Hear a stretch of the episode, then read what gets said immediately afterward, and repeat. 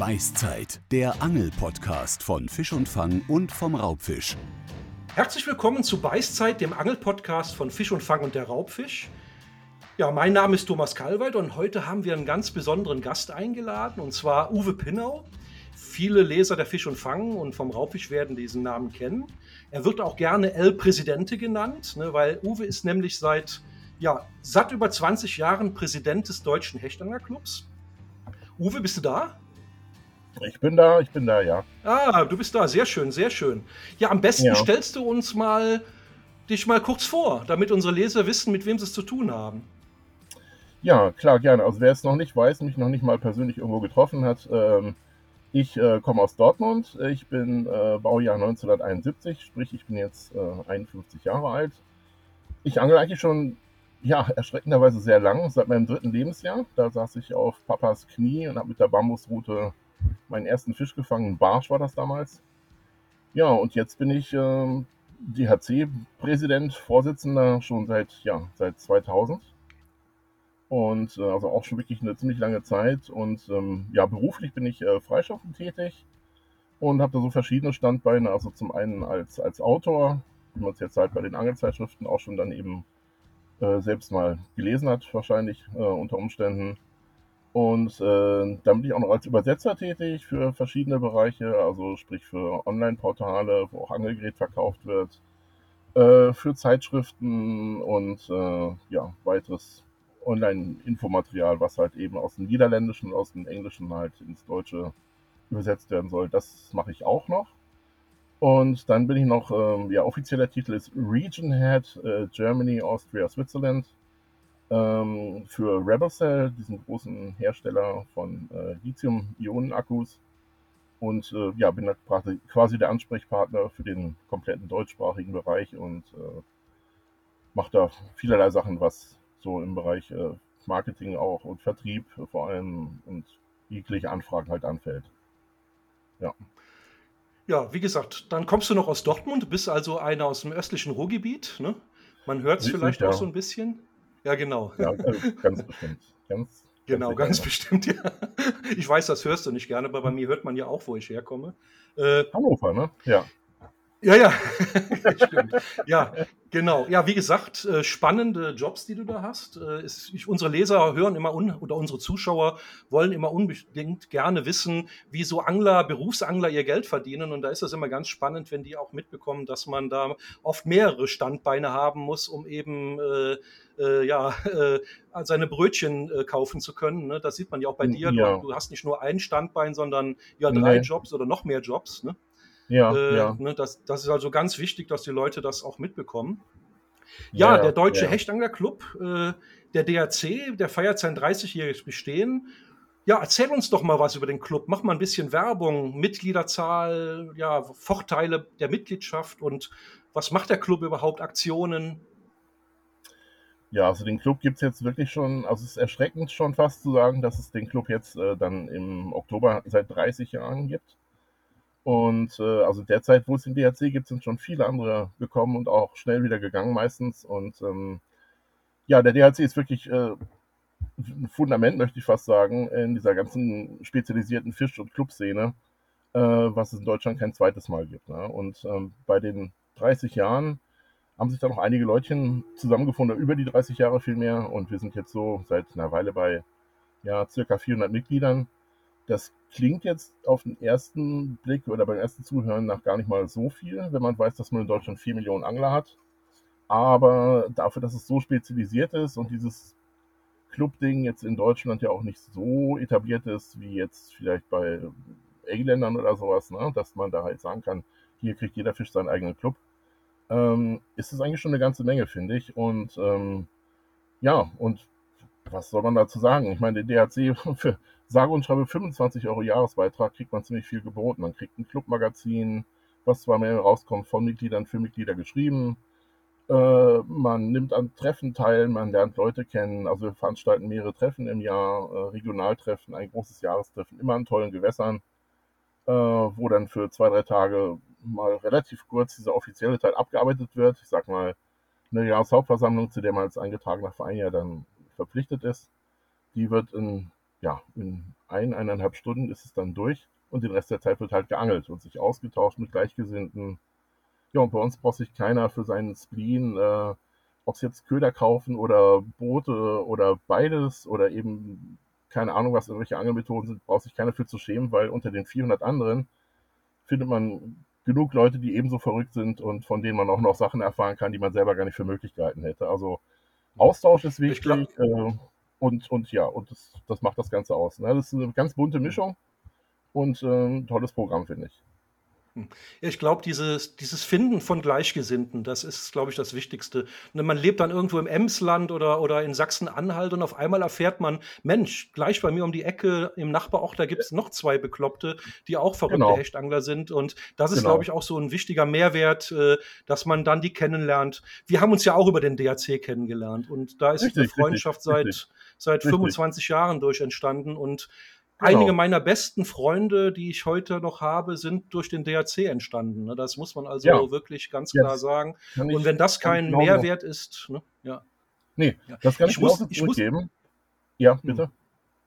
Ja, ich muss nämlich was gestehen. Äh, äh, ja. Ich habe den DAC ja mal als junger Mensch gegründet, äh, ja 93, da war ich, äh, ja jetzt muss ich lügen, wie alt war ich denn da? Anfang 30 äh, äh, und ich muss auch dazu sagen, dass ich mittlerweile. Warst Anfang Club 30? Ja, wann bin ich denn geboren? Doch, 93?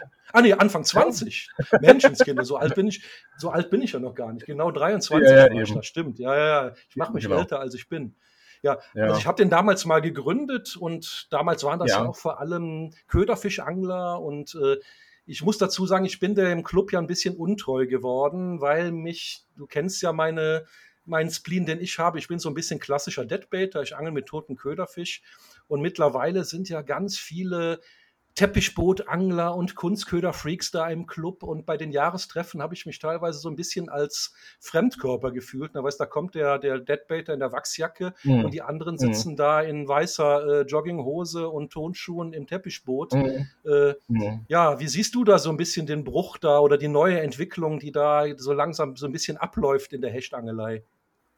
Ähm, ja, gut, dass jetzt ähm, viel mehr Leute jetzt ein eigenes Boot haben als noch damals, als der Club gegründet wurde, ähm, ist jetzt. Da hatte fast keiner, da war der einzige, der. Da hatte, hatte, genau, da hatte fast. Die, da hatte die, die kannst du an eine Hand ab, konntest du an eine Hand abzählen, ne? Genau, genau, genau. Da gab es noch so eine Zwischenphase, ich sag mal vielleicht vor 15 Jahren oder sowas, da hatten ein paar Leute ein Boot.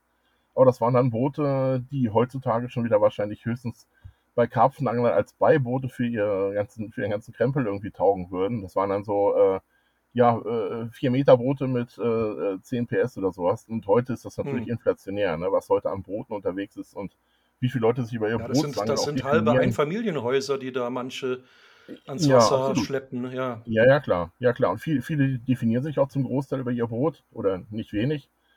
Und das hat einen ganz anderen Status. Es ist viel weiter verbreitet, aber ähm, es gibt immer noch die Deadbaiter, äh, die vom Ufer aus angeln oder eben vom Ruderbötchen aus wir selber haben kürzlich erst noch in Irland geangelt und waren froh, dass wir diese, sag mal, Oldschool Lake-Boote hatten, wie man da drüben hat. Und da eben ganz normal mit einem kleinen 8 PS Außenborder halt eben da auch gut zurande gekommen sind. Ne? Also es ist, mhm. muss ja nicht jeder alles machen, das ist gerade so ein Trend und der mhm. ist auch noch kein ja, Die Ende Entwicklung abgemacht. geht aber, es ist so ein bisschen so eine Amerikanisierung des ja, Raubfischangelns ist ja schon zu bemerken. Ne? Ja. Genau, wie wir es ja auch schon in Skandinavien gesehen haben. Also wenn man zum Beispiel mit verbundenen Augen ins Flugzeug gesetzt wurde und wird nach Schweden transportiert werden, könnte man vielerorts dann, wenn man die Augenbinde abbekommt, gar nicht feststellen, du warte mal, bin ich jetzt hier irgendwie schon im südlichen Kanada oder nördlichen ja, USA? Nur Pickups und äh, Basecaps. Pickup-Trucks, ja, ja. genau, Leute, genau, Leute mit karierten Flanellhemden und irgendwie alles so sehr ne, so sehr auf diese Ami-Schiene halt ausgerichtet. Das stimmt schon, das ist mhm. richtig, ja. Mhm.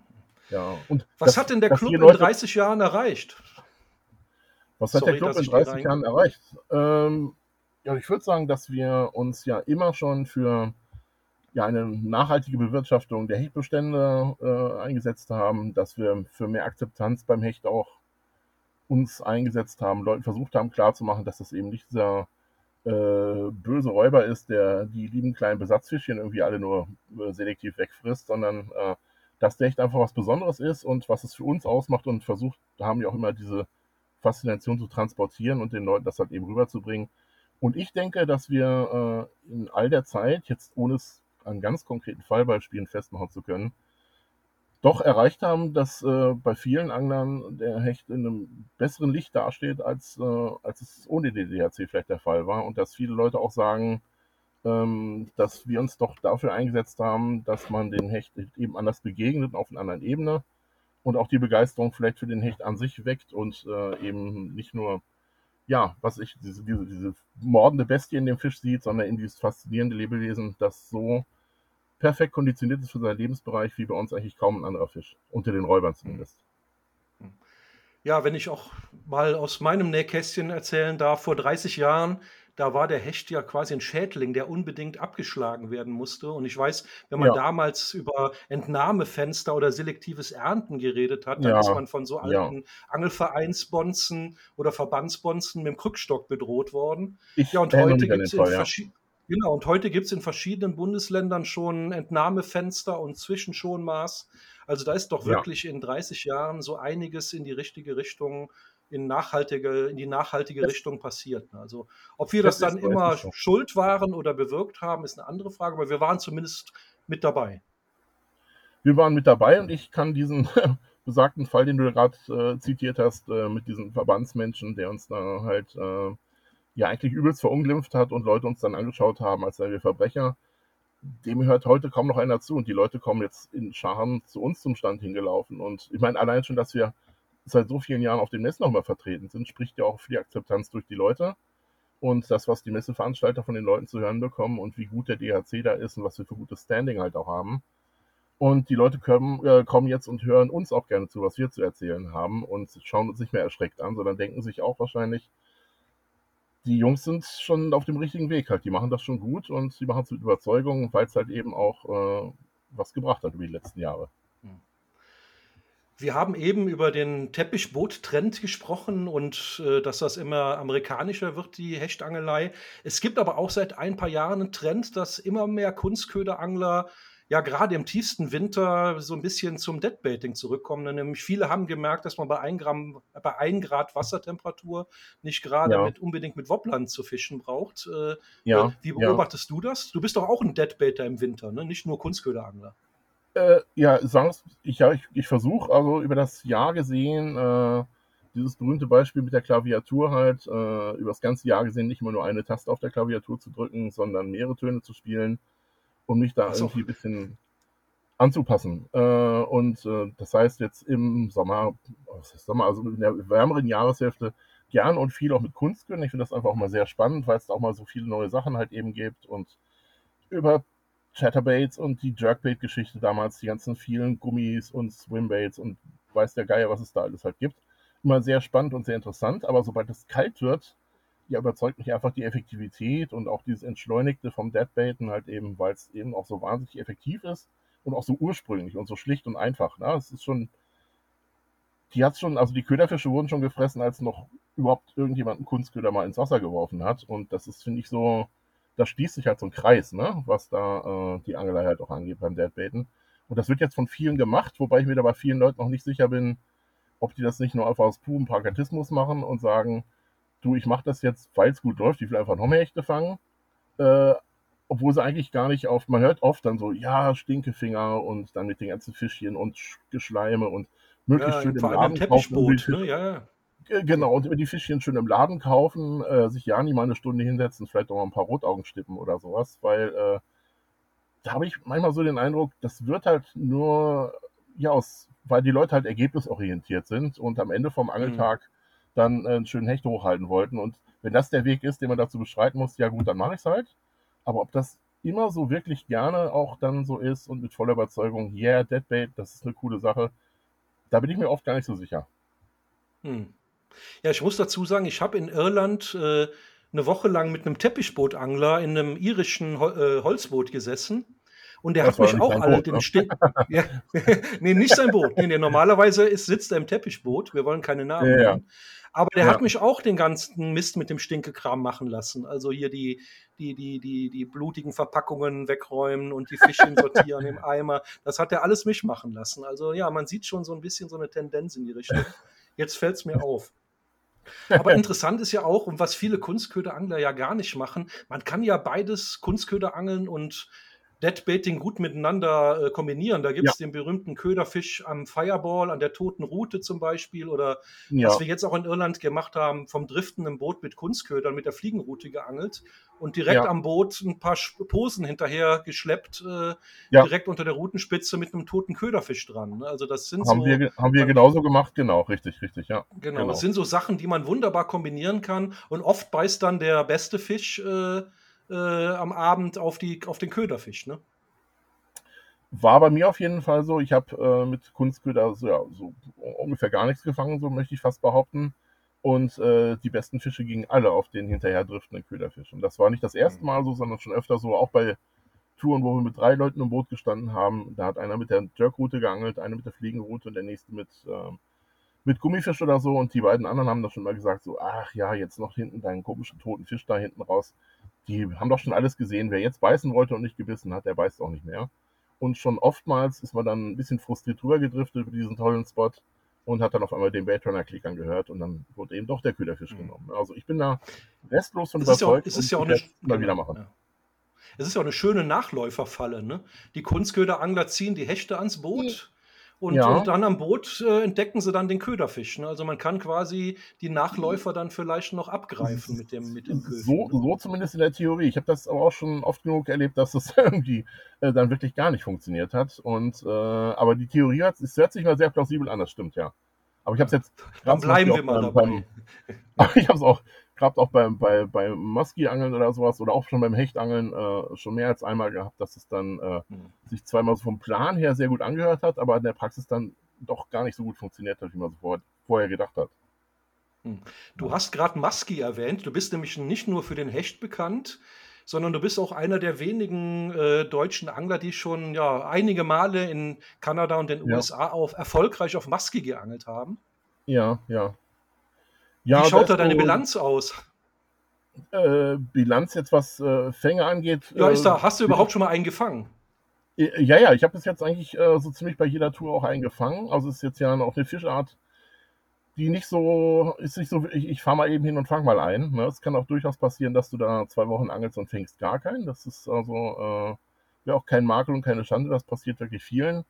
Aber ich habe äh, eigentlich schon eine ganze Menge gefangen. Ich habe jetzt an Stückzahlen nicht ganz genau mitgezählt, aber der größte war dann 52 Inches, das sind so circa 1,32 Meter oder so und dann so wie die Orgelpfeifen halt drunter weg 52 Inches, 49, 48, 47, dann viele im Bereich so dazwischen äh, und äh, eigentlich auch nur zwei, drei, die vielleicht ein bisschen kleiner waren. Also der, der, der Durchschnitt, den man da fängt, ist schon meistens ziemlich groß. Da waren jetzt, also ich glaube, der kleinste Maske, den ich hier gefangen habe, hatte 79 Zentimeter. Hm. Na, das ist eigentlich wie oft warst du schon? Wie, genau, wie oft wie warst du schon war. in Amerika? Ähm, also das erste Mal war ich tatsächlich in Kanada, das war äh, 1999. mit unserem gemeinsamen Freund, dem Armin Miltenberger, damals zusammen. Und äh, schon ein paar Jahre davor war so dieser Funke übergesprungen, da hat man irgendwie davon gelesen. Es gab ja noch quasi kein Internet, äh, so ein paar Angelzeitungen und Büchern. Und dann äh, wuchs dieser Wunsch, das mal auszuprobieren. Ja, und das war dann halt, ja, 99 in Kanada, dann ein paar Jahre pausiert und dann jetzt so die letzten 10, 12, 13 Jahre äh, mit ein paar Aussetzern dazwischen so oft, ich möchte fast behaupten, ein Dutzend Mal auf jeden Fall, ja. Dann hast du ja wahrscheinlich Erfahrungen wie kein zweiter hier bei uns in Deutschland zu dem Thema. Also ich wüsste jetzt nicht, wer von den anderen Hecht-Cracks schon mal so oft auf Maske gefischt hat. Gibt es eigentlich Unterschiede beim Hecht- und Maski-Angeln? Wahrscheinlich schon, ne? Ähm, ja, auf den ersten Blick jetzt von außen denkt man sich an das ja, gleiche, fast gleiche Körper, gleicher Körperbau, ähnliche Form. Ähm, ist nur wie, wie ein Fahrzeug in einer, in einer Farbe lackiert oder sowas, ne? Aber äh, die Äußerlichkeiten sind so ungefähr die einzige Gemeinsamkeit, weil im Prinzip ist es ein, ist ein anderer Fisch. Also Muskies sind ganz andere, so wie, wie, wie Bachsch ja. und Zander sind ja beides Bachschartige, aber haben komplett genau. unterschiedliches Verhalten. So ist das bei Hecht, genau. Hecht und Musky dann auch, ne? Genau, das, also wenn man meint, man ist jetzt der mit allen Wassern gewaschene Hechtexperte und weiß ja eh schon alles und fliegt jetzt einfach mal darüber und fängt mal ein, äh, wird man sich schon am ersten Abend am Lagerfeuer sitzend äh, an den Kopf fassen und sich denken, ey, warte mal, das war doch irgendwie alles ganz anders geplant. Äh, das stimmt ja alles gar nicht, was ich vorher gedacht habe. Aber die sind schon sehr, sehr viel anders. Ne? So äh, vom Beißverhalten her, auch von diesem Territorialding bei denen halt. Ne? Dieses, dieses äh, Revierverhalten ist sehr, sehr, sehr, sehr ausgeprägt. Dann auch, dass große Fische auch noch äh, gerne flach stehen, wenn es kalt ist und äh, obwohl tiefere Bereiche da sind, dass man immer noch im, im November teilweise noch mit Oberflächenködern fangen kann. Dass auch die großen sind sehr Fische oberflächenorientiert, ne? Äh, gerne. Ja, ist vielleicht auch ein bisschen ja, gewässerabhängig, aber das ist viel häufiger als bei uns, auch mit den großen Fischen. Und dass auch die Großen immer noch sehr regelmäßig springen auch. Ne? Das ist ja bei uns dann auch bei Hechten, ich behaupte mal so ab Mitte 70 hört das mit dem gerne springen ein bisschen auf und dann hast du die größeren Fische doch nicht so, dass du die mal davon abhalten musst, dass die schon im Drill halt mehrere Sprünge machen. Das bei Muskies auf jeden Fall auch nicht so. Ja, und dann das Schlimmste ist bei Muskies halt eben, dass die ähm, in ganz, hängt auch vom Angeldruck ein bisschen ab, aber dass die Muskies halt eben sehr, sehr gern direkt am Boot zubeißen. Daher auch diese berühmte Figure-Eight-Geschichte, wo mit der Route eine Acht im Wasser beschreibt, nachdem man den Köder bis zum Boot eingeholt hat, um die halt auch noch da zu fangen. Ne? Weil, äh, dass die auf volle Wurfdistanz beißen oder auch gern bei einem Nachläufer dann einfach nochmal hinwerfen, dann beim nächsten Mal beißt er halt, wie es beim Hecht auf der Fall ist, machen die auch seltener. Also es ist schon, ist ein, ist ein anderer Fisch. Ja, und sind auch sehr größenaffin, was die Köder angeht. Ne? Das man, genau, das, ich glaube, Hecht ist auch so eine Hauptbeute, ne? wovon sich Muskis ernähren. Ne? Ja, Kleinere Hechte oder sowas. Ne? Also vor denen machen die auf jeden Fall nicht halt. Also wir haben bei der ersten mhm. in Kanada haben wir gesehen, dass hinter Seerosenfeldern, also auf diesem schmalen Streifen zwischen Seerosen und Schilf noch äh, 60er Hechte auf der Flucht waren, raussprangen, dahinter ein Riesenschwalle und Musky halt eben. Das ist, äh, hm. da machen die keinen Halt vor, aber ansonsten sind die da auch, äh, wie bei uns bei den Hechten, auch futterfischmäßig nicht so, glaube ich, eingeschossen. Die fressen dann auch diese Korrigonen dort und Perch, also die Barsche dort und alles mögliche. Aber, aber machen vor Hecht auf jeden Fall nicht halt, nee. Hm. Und dann die Angelei ist, glaube ich, ziemlich grob. Ne? Da braucht man nicht mit 20er geflochtene äh, anzufangen. Nee, auf, auf, gar, auf gar keinen Fall. Also schnurklassenmäßig irgendwie, ich würde sagen, irgendwas mit äh, 80, 100 Pfund Tragkraft oder so ist da auf jeden Fall angebracht. Äh, was aber größtenteils wirklich nur an der, an der Methodik halt eben liegt und an den schweren Ködern, nicht an den Fischen. Also wenn du jetzt den Musky mit einem normalen Gummifisch äh, hier haken würdest auf Wurfdistanz von 30, 40 Metern und der wird dann da halt beißen und du würdest ihn dann auch müde und ausgedrillt über den Kescher führen, dann kriegst du den mit deinem normalen Hechtgerät halt äh, auch geregelt. Ne? Also Leute, die auf Barsch als äh, Hauptzielfisch dann einen Musky als Beifanger haben, kriegen den ja irgendwann auch mal raus. Aber wenn du jetzt gezielt auf Musky gehst, hast du ja oftmals eben die großen, schweren Köder, diese 40 Zentimeter langen Dinger mit 600 Gramm Wurfgewicht oder sowas. Ne? Ähm, und äh, also so, so, Buchstützen mit Haken dran quasi und solche Geschichten. und äh, weil die eben ja sehr größenaffin sind. Also ich habe schon Tage gehabt, wo wir nicht einen Nachläufer und nichts hatten. Da wurde halt das größte Stück Holz aus der Kiste rausgekramt mit drei Riesendrillingen, mit drei oder vier oder Drillingen dran und wurde rausgeworfen. Da gab es beim dritten Wurf schon Nachläufer. Also sind oftmals sehr größenaffin und um eben diese schweren Köder bedienen zu können, braucht man schon eine starke Rute und starke Schnur, starke Rolle. Und dann noch äh, eben quasi beim Einholen unter der Rutenspitze dann den Biss zu bekommen von einem 20 Kilo Fisch, der null ausgedrillt und ausgepowert ist. Äh, da entstehen Belastungsspitzen, die würden ja alles andere an Gerät halt wegballern. Ne? Da musst du wirklich dann ein starkes Gerät auffahren, um dem halt standzuhalten und dann neben dem Boot diesen starken Biss von diesem starken Fisch auch irgendwie abzufangen. Weil spätestens da wird alles andere kaputt gehen. Ja. Tja, hört sich brutal an. Ne? Da hat man abends auch äh, mindestens Sehnenscheidentzündung, wenn man so einen ganzen Tag mit solchen Ködern und Routen hm. rumhantiert hat.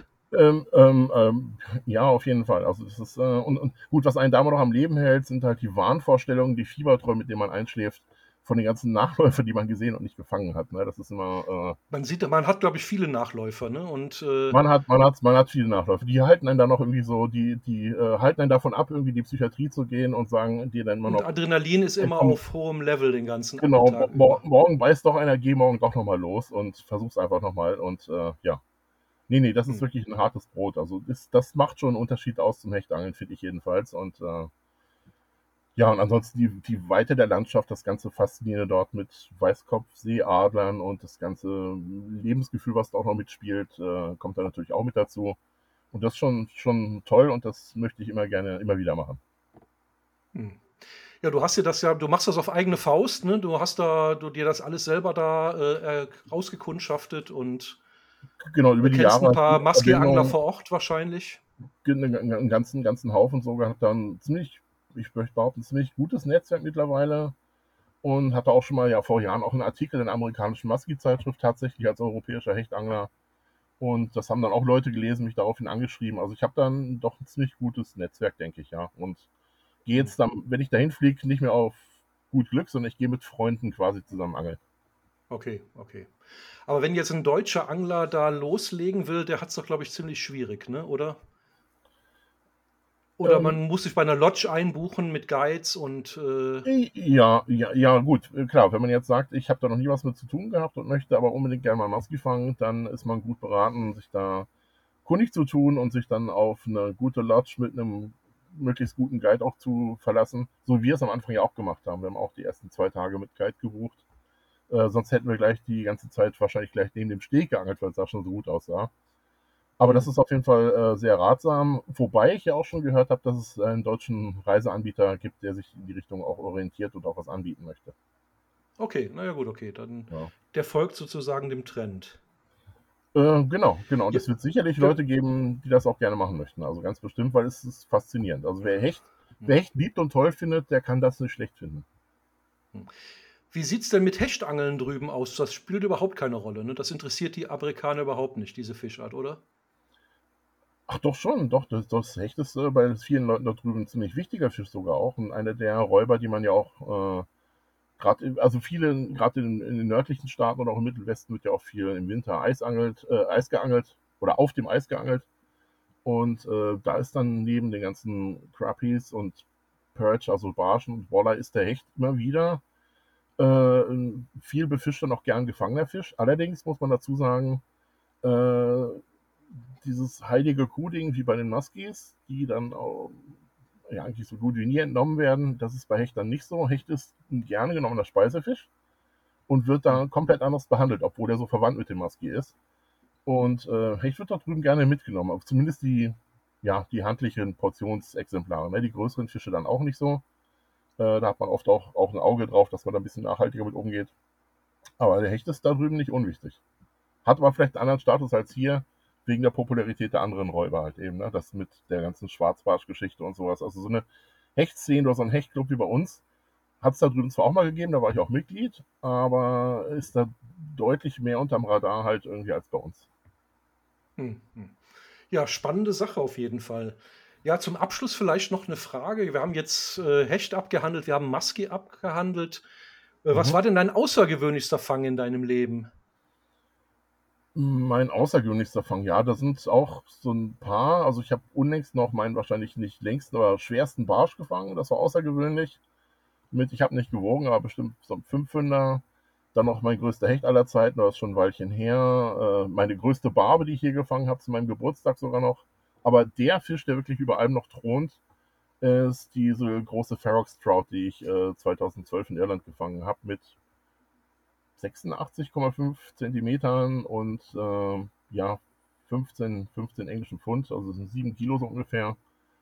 Ja, das war wirklich ein ganz, ganz besonderer und toller Fisch. Der war in dem Jahr auch äh, der zweitgrößte überhaupt in Irland gefangene, äh, die zweitgrößte überhaupt in Irland gefangene Ferox Trout. Und da habe ich auch eine Urkunde für bekommen vom irischen Fischerei, äh, vom Ministerium sozusagen da drüben. Und äh, ja, das war ein toller Fisch. Da war meine Mama noch mit dem Boot und hat mich damit fotografiert und das bedeutet mir wahnsinnig viel und das war, ja, möchte ich fast behaupten, bis jetzt der Fang meines Lebens, ja. Doch. Hm. Für die Zuhörer muss man vielleicht sagen, das ist eine räuberische Form der Bachforelle, die so in Seen lebt ne, und sich von, ja, von, genau. von Fischen ernährt. Genau, genau. Also genau. keine richtige Forelle von, von. Genau, genau, genau. Und die dann vom Format her so also wirklich richtig groß dann werden, wie bei uns dann vielleicht auch mal die Seeforellen halt sehr groß werden können. Und ähm, ja, und ja, die gibt es nicht so häufig, die gibt es dann auch nur dort und ähm, ja, und die zu beangeln ist eins, aber auch mal eine zu fangen ist was anderes. Ich habe da ziemlich viel Glück gehabt. Und ähm, ja, das ist schon ein Meilenstein in meiner Anglerkarriere, muss ich sagen, ja. Gut, glaube ich. Kann ich mir gut vorstellen. Hätte ich auch mal gerne eine gefangen, aber ich muss dazu sagen, viel geangelt habe ich da drauf noch nicht. Das ist beim Schleppangeln beißen die meistens. Ne? Kleine Wobbler, Freiwasser schleppen. Äh, richtig, richtig, genau. Ja, ich meine, das ist jetzt ein Fisch, den könnte man sicherlich auch äh, werfend beangeln, aber dann vielleicht in dem Bereich der äh, Laichzeit, wenn die sich irgendwie vor Flussmündungen halt sammeln, dann geht das vielleicht ein bisschen besser. Ansonsten als Touri, der dann vielleicht nur eine Woche da ist, ja, ich weiß nicht, wenn man da dann auf diesen riesigen Seen wie am Loch Corrib oder Maskat anfängt zu werfen, dann kann man, glaube ich, lange werfen, bis man da mal Fischkontakt hat. Äh, da ist Schleppen das Mittel der Wahl auf jeden Fall, ja. Ja, Uwe, ich glaube, das war's mal wieder. Herzlichen Dank für deine Zeit. Du hast uns spannende Sachen erzählt über ja, Hecht, Maski und jetzt auch noch Ferrexforelle. Ja. ja, liebe Leser, das war's mal wieder mit, für, äh, mit dem Beiside-Podcast. Äh, hoffentlich seid ihr beim nächsten Mal auch wieder dabei. Ne? Dann haben wir wieder einen spannenden Gast äh, hoffentlich gefunden und wir melden uns wieder. Okay, tschüss zusammen. Okay, okay, tschüss.